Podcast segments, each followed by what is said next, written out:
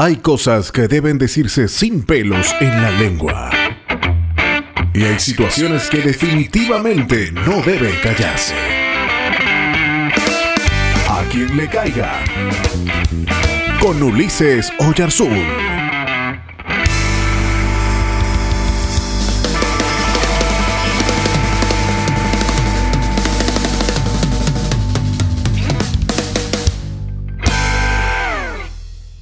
Bien, acabó el amor. ¿Y ahora qué? Bueno, si en este momento estás en un bar intentando que esas penas se ahoguen y te das cuenta que llevas tres días porque esas penas saben nadar, te doy a dar algunos consejos. Lo primero, esto es una maratón, no una carrera de 100 metros. Había una canción antigua que decía, pastillas de amnesia, doctor, ¿dónde encuentro? Bueno, sería ideal dormir con ese dolor en el corazón y despertar como si nada pero es imposible y lo sabes. Debes entender que las emociones llevan tiempo. Es bueno llorar, sacar lo que tienes dentro y vivir cada día asumiendo que tienes una herida interna y que sanará, pero debes tener paciencia. Consejo 2. Deja que ese sentimiento muera de hambre. Cuando te enamoras de alguien, tú no eliges esa química, eso llega sin aviso, pero sí elegiste alimentar ese sentimiento. Cuando todo se acaba, el gran error es seguir alimentando fantasía, seguir alimentando esas emociones. Mientras más pronto mates esa esperanza, mejor. Imagina que esa relación te hace lo que un pastel de chocolate le hace a un diabético. ¿Entiendes? Saca de tu vida lo antes posible todo lo que te haga alimentar ese amor y deja que muera de hambre. Será doloroso las tres primeras semanas. Será doloroso los cinco primeros años. no, no, no. Será doloroso, sí, el primer mes pero es infalible. Y un consejo, huye, huye por un mes por lo menos de la música romántica. Tercer consejo, no tomes el papel de la víctima. Si te dañaron, asúmelo con dignidad y no busques el camino de la autocompasión.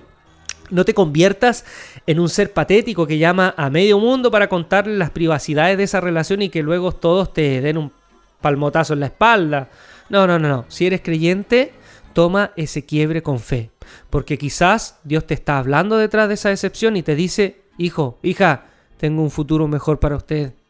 Cuarto, no te culpes. Las responsabilidades son siempre de dos.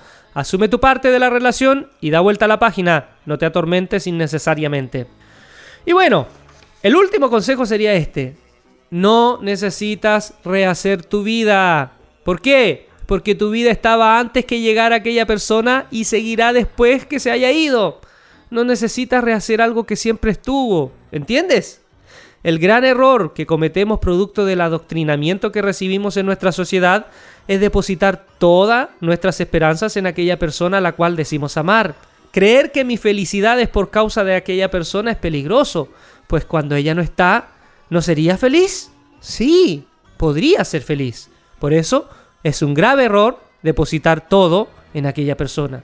Uno puede amar sin apegarse a la persona, ser feliz tanto cuando esta persona está como cuando no está. Si depositas tu felicidad en cualquier persona o cosa, tu vida se vendrá abajo si aquello se va de tu vida. Por eso, métetelo en la cabeza, el camino de la felicidad es vivir como si nada o nadie nos perteneciera. Que Dios te bendiga. ¿Todavía estás ahí? Si aún quieres más información sobre nosotros, visítanos en www.ulisesoyarzun.net o en Facebook, Twitter e Instagram. Hasta el próximo A quien le caiga. Te esperamos.